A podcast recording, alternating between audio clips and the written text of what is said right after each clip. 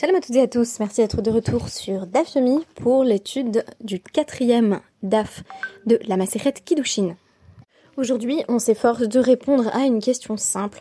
Pourquoi la demande en mariage devrait-elle toujours émaner du mari? Nous avons déjà évoqué hier une première piste, le verset de Dvarim 24.1, qui affirme qui car ish isha quand un homme prendra femme ce qui était compris à travers les deux premiers dapim de la Maseret Kiddushin, non pas comme une simple description de ce que l'on pourrait désigner comme le cas le plus fréquent, mais comme une forme de prescription. C'est toujours un homme qui prend femme, et ce n'est pas une femme qui prend homme. Je notais d'ailleurs que l'expression prendre homme nous semblera dissonante. Elle n'est pas familière dans la langue française et elle témoigne du fait que la plupart du temps, c'est effectivement euh, l'homme qui va formuler sa demande. J'ai donc choisi de mobiliser en guise de référence du jour la reine de la pop. Ce que j'ai trouvé intéressant, c'est que j'avais gardé un souvenir erroné des paroles.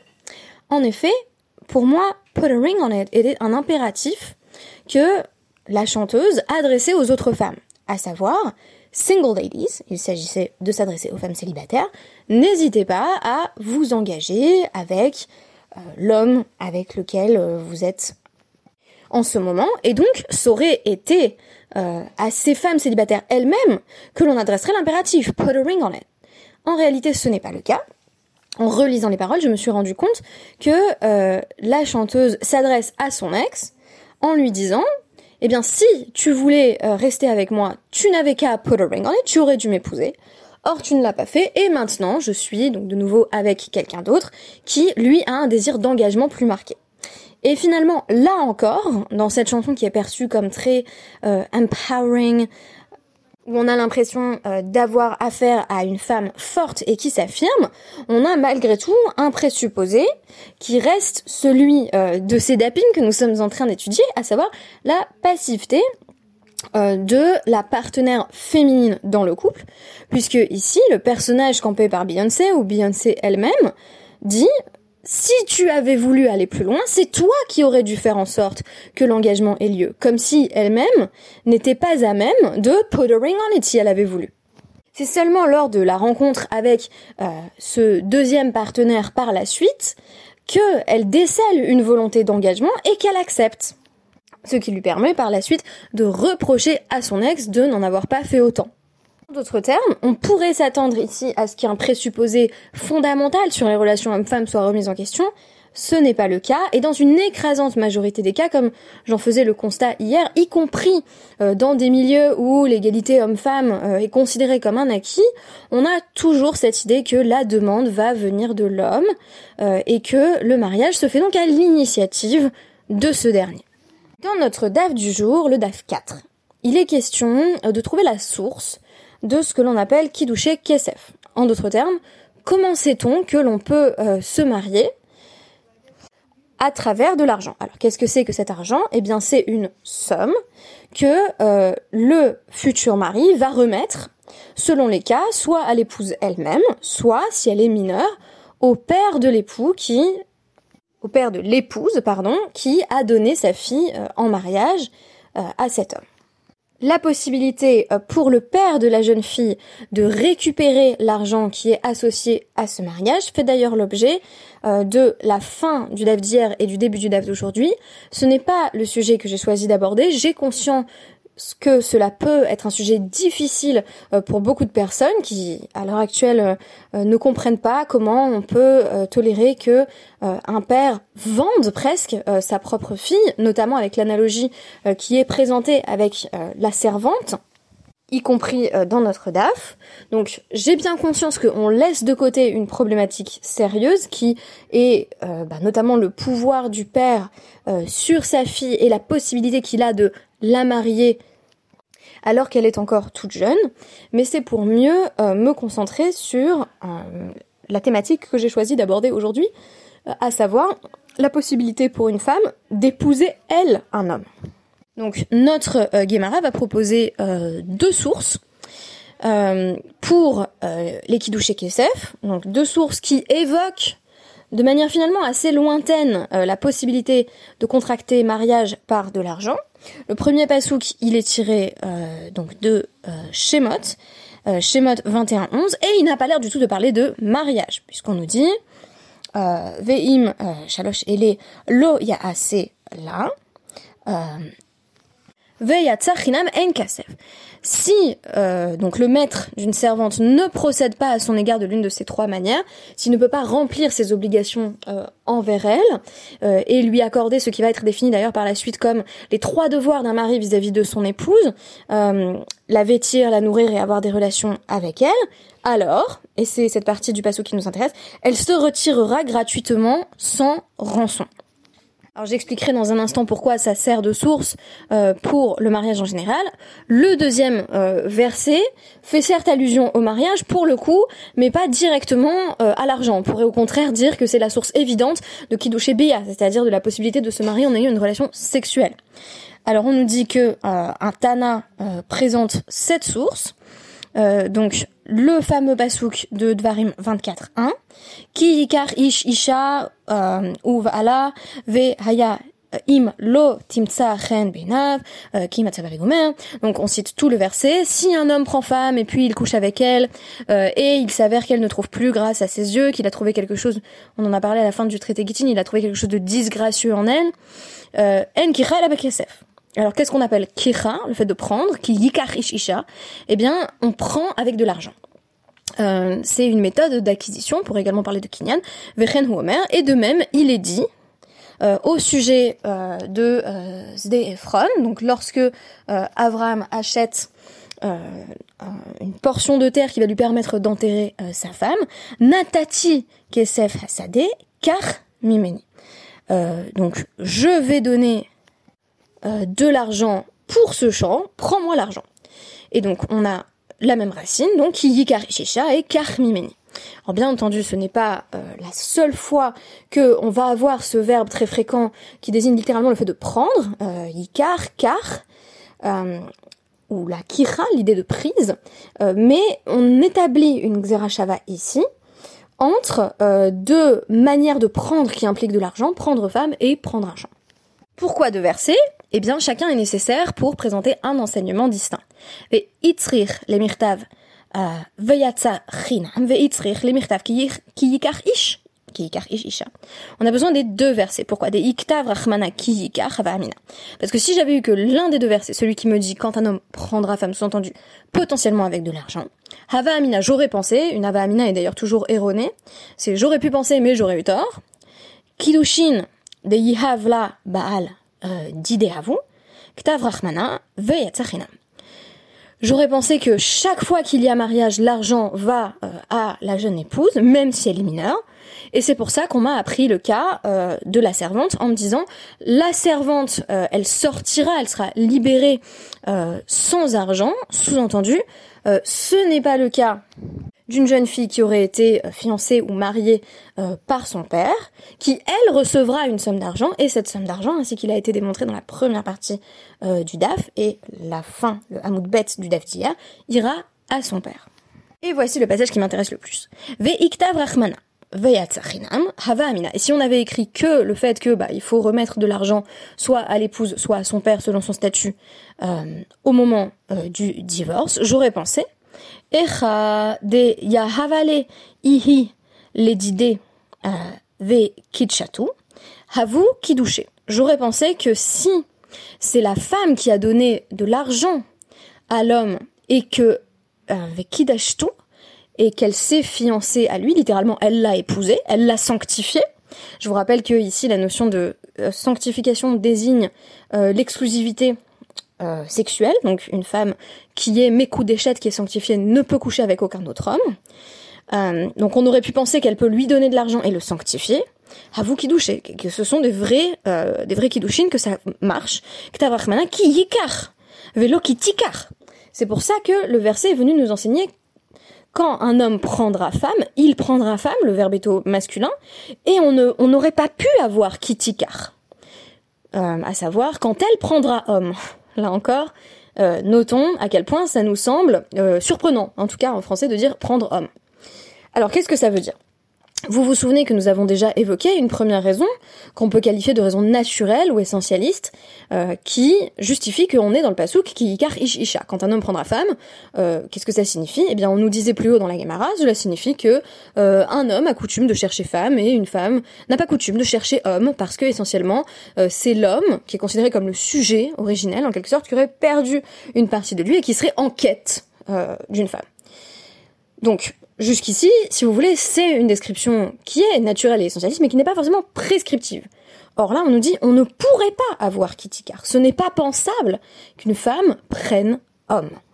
Là-dessus, pour en savoir un peu plus, on peut se tourner vers le Rashi, dont le Dibur Matril, donc les paroles, euh, littéralement les paroles euh, de début, euh, c'est-à-dire l'intitulé de ce Rashi est Echa de Yahavali, euh, va nous expliquer que euh, si j'avais pas eu Kiyikar Ishisha, qui en gros veut dire dans ce contexte, c'est forcément un homme qui se marie et ce n'est pas euh, une femme qui épouse un homme, donc c'est forcément un homme qui épouse une femme et ce n'est pas une femme qui épouse un homme, une femme est épousée.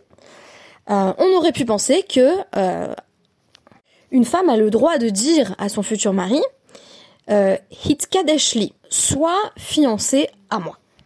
Tosfot euh, semblait d'ailleurs avoir une formulation un tout petit peu différente de ce Rashi. Je vous renvoie au Tosfot euh, dans le Dibur Amatril et, là encore Echa, à savoir, on pourrait penser, on aurait pu penser que une femme a le droit de dire Hare ata mekudashli. Bon, je sais pas si vous vous êtes toujours demandé. Euh, qu'est-ce que ça donnerait si, sous la choupa, donc dans un mariage juif orthodoxe, l'époux dit à l'épouse Hare at mekudeshetli. Et la femme, en fait, ne répond pas qu'est-ce que ça aurait donné à la forme euh, ben, masculine, c'est-à-dire une femme qui s'adresse à un homme? Eh bien, telle est la réponse, on l'a dans Tosfot, Hare Ata Mekudash Li. Cette formulation n'existe pas pour les raisons que Rashi et Tosfot sont en train d'essayer de détailler. Alors, pour Tosfot, il est évident que Rashi ne peut pas être en train de nous dire qu'on aurait pu penser que une femme a le droit de dire à un homme euh, Hare Ata Mekudashli au sens fort, parce que euh, ben, un homme quand il est marié n'est pas vraiment mécoudage. Je vous rappelle que mécoudage désigne une forme d'exclusivité sexuelle.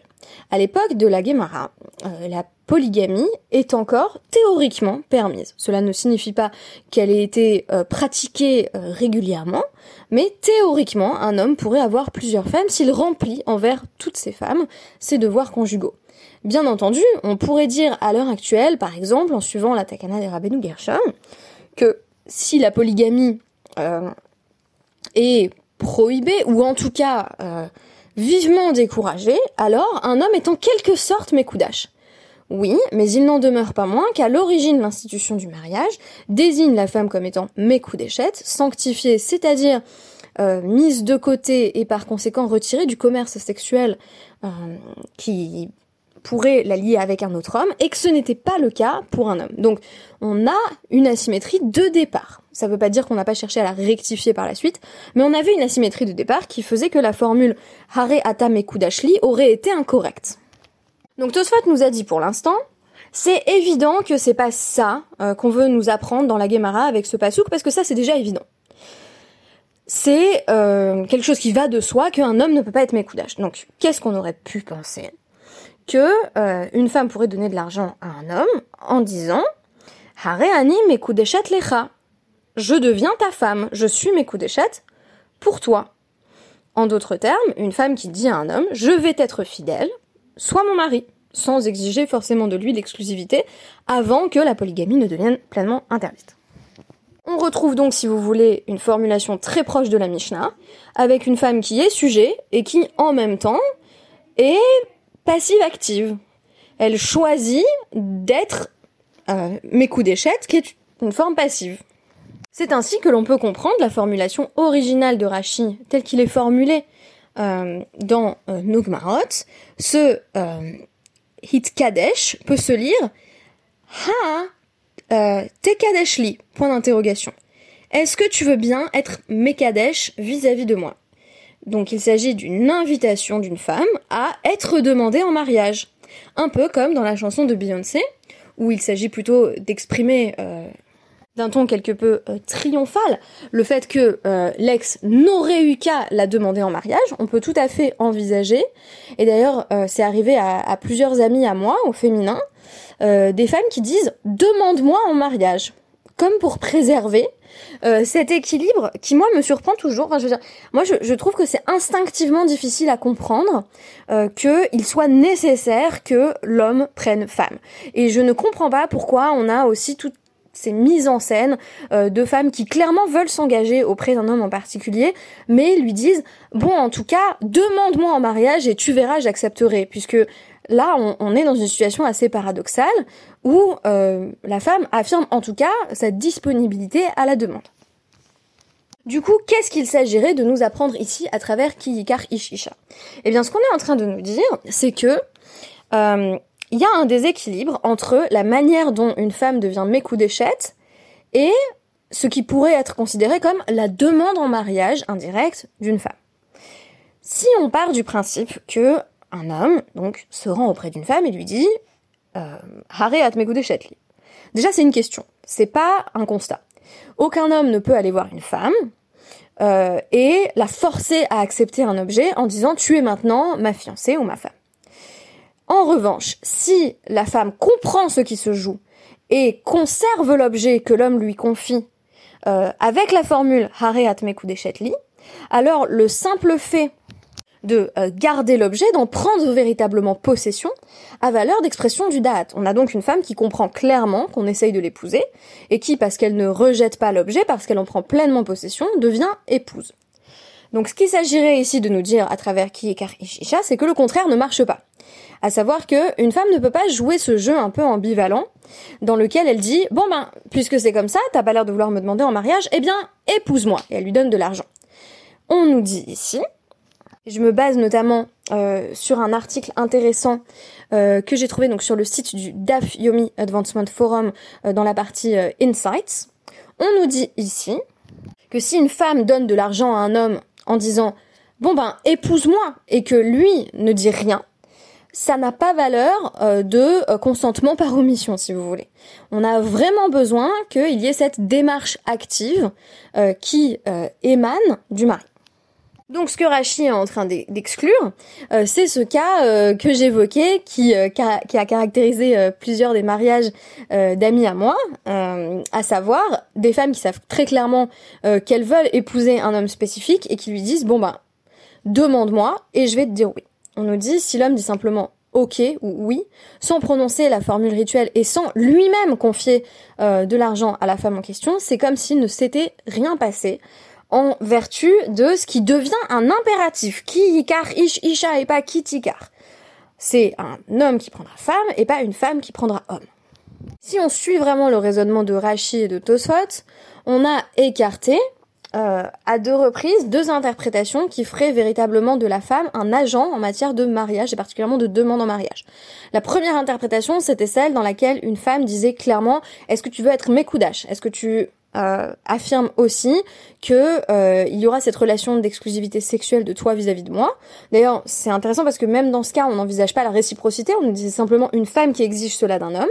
Là, on nous dit c'est évident que c'est pas la bonne interprétation, puisque seule une femme peut être mécoudéchette dans un cadre où la polygamie n'est pas encore pleinement interdite, mais on a même exclu une forme de passivité, activité qui définit, euh, on va dire, bien des femmes, même à l'époque contemporaine, à savoir le fait de pousser euh, du coude en disant et eh, ça serait bien que tu me demandes en mariage dit donc même cela euh, surtout si c'est assorti d'un don d'argent euh, n'est pas considéré comme étant une procédure valable. Et on nous dit c'est pour ça que le verset existe.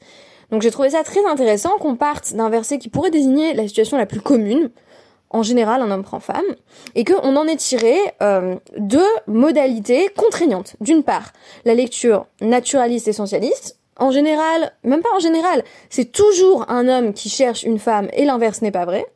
Euh, J'évoquais le fait que c'est d'ailleurs remis en question euh, euh, à travers d'autres adages talmudiques qui avancent qu'une femme préfère toujours être mariée, même si c'est un, un, compagnon qui n'est pas tout à fait optimal, plutôt qu'être seul. Et on a également une dimension de contrainte légale en nous disant attention, si vous inversez la procédure et que par hasard, euh, ben c'est cette fois-ci une femme qui veut prendre homme, eh bien ça ne marche pas pour les deux raisons que j'ai évoquées, euh, à savoir le fait qu'elle ne peut pas rendre un homme mes coups et le fait que si elle donne de l'argent à un homme en disant bon ben épouse-moi, euh, j'accepte d'être ta femme et qui dit ok bon, qui prend l'argent ou qui ne dit rien sur la méthode du qui ne dit mot consent, il n'y a pas non plus mariage juif. Est-ce que cette lecture me satisfait? Absolument pas. Je dois dire que euh, pour l'instant, et je m'y attendais, l'étude de la macérette Kiddushin, euh, c'est euh, l'une des études les plus difficiles qui m'ait été donnée de faire. Pas du tout sur le plan technique, parce qu'on n'est pas dans Yavamot, on n'est pas dans Hérovine, mais simplement sur le plan de la lecture, qui pour moi est une lecture intellectuellement honnête, qui se dégage vraiment du texte. C'est-à-dire que je suis euh, clairement en contradiction avec euh, mes propres euh, présupposés ou, ou ma propre compréhension des relations homme-femme, puisque moi-même j'ai du mal à comprendre pourquoi une femme ne pourrait pas demander un homme en mariage. L'une des seules pistes de réflexion dont je dispose à l'heure actuelle, c'est celle de l'engagement du mari vis-à-vis de sa femme, qui là encore est unilatéral. À savoir que la Ketouba témoigne essentiellement, voire uniquement, du fait que on a un homme qui va faire des choses pour sa femme. Peut-être est-ce dans ce cadre, euh, notamment dans ce cadre social où c'est euh, notamment donc l'homme qui allait gagner sa vie, qui allait donc euh, apporter à sa femme de quoi se vêtir, de quoi être nourri, qu'on estime qu'il était indispensable que du coup l'initiative vienne pleinement de l'homme en question, puisqu'après tout c'est lui qui s'engage à travers les Riyuvin, donc qui, qui, va signer en lien avec la Ketouba, c'est lui qui a des obligations, et donc on nous dit, ben ça serait moins logique en effet qu'une femme vienne de l'extérieur en disant euh, bon, bah si tu veux, euh, moi, je j'aurai une forme d'exclusivité sexuelle vis-à-vis de toi, euh, et puis toi, eh bien, remplis ces obligations envers moi. on estime que c'est effectivement l'homme qui va être agent en la matière. alors, je répète beaucoup que effectivement, il y a, y a un caractère absolument indispensable du consentement féminin dans ce domaine. On ne peut pas épouser une femme contre son gré en disant mais tu vois bien, je m'engage envers toi. Non, ça c'est pas du tout non plus comme ça que ça fonctionne. Mais en même temps, le seul rôle de la femme est de consentir. Par la suite, elle a également un certain nombre de responsabilités domestiques, euh, mais on constate que elle peut s'exempter de la plupart d'entre elles, ce qui n'est pas le cas euh, du mari qui euh, ne peut notamment évidemment pas déléguer à quelqu'un d'autre la mitzvah ona, qui consiste à donner du plaisir sexuel à sa femme, ou à essayer. Donc il y a une asymétrie dans les deux sens, il y a une asymétrie active-passif du point de vue de la demande en mariage, et ensuite dans le mariage, il y a une asymétrie dans le sens où le mari concrètement doit plus de choses à sa femme euh, que la femme n'en doit à son mari. Et toute cette étude de la Maseret Kiddushin va nous servir, je l'espère, à comprendre pourquoi. Merci beaucoup et à demain.